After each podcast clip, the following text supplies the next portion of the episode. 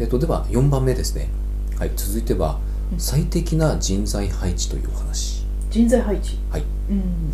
えっと子会社今回作るという話。うん。で、まあ、これあの子会社作らないにしても新規事業を、うん。えっと、立ち上げるとなると、うん。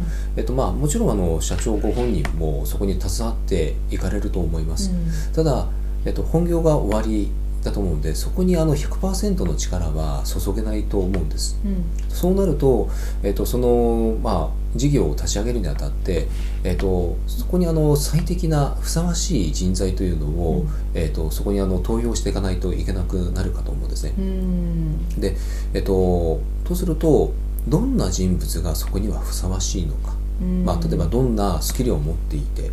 えっとまあ、例えば男性なのか女性なのか、うん。えっと年齢はどのくらいがいいのかうん。であとは、えっとまあ、どういうノウハウが必要でとか、うん。まあ、その辺がやっぱりないと,、うん。えっと決まらないとあのどういう人材をそこにあの配置して、まあ、要は登用していったらいいかっていうのも、うん。あの決まらないと思います。うん。でまあ、例えばあの、えっと新規新規事業をやっぱりあのこうや立ち上げる時にあたっては一人というわけにはやっぱりなかなかいかないと思うんです。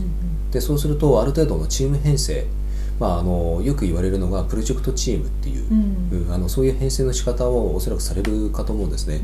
でそうなった場合に、えっとじゃあそこもどういうチーム編成でするのが一番いいのかと。か、うん。うん。で、まあ、あのこの子会社で、まあ、専属で、まあ、入る人、うん。もしくは、えー、とそこのあの事業を立ち上げるためにプロジェクトチームとして、えっと本業もありつつ、えっとこちらも手伝っていただけるような社員の方もやっぱり必要になってくると思うんですね。うん。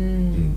そうなるとすごくよくその人を普段から見てたりとかしなきゃいけないですよね。うん、そうですね、うん。だからそういった部分もやっぱり重要になってあのきます。うん。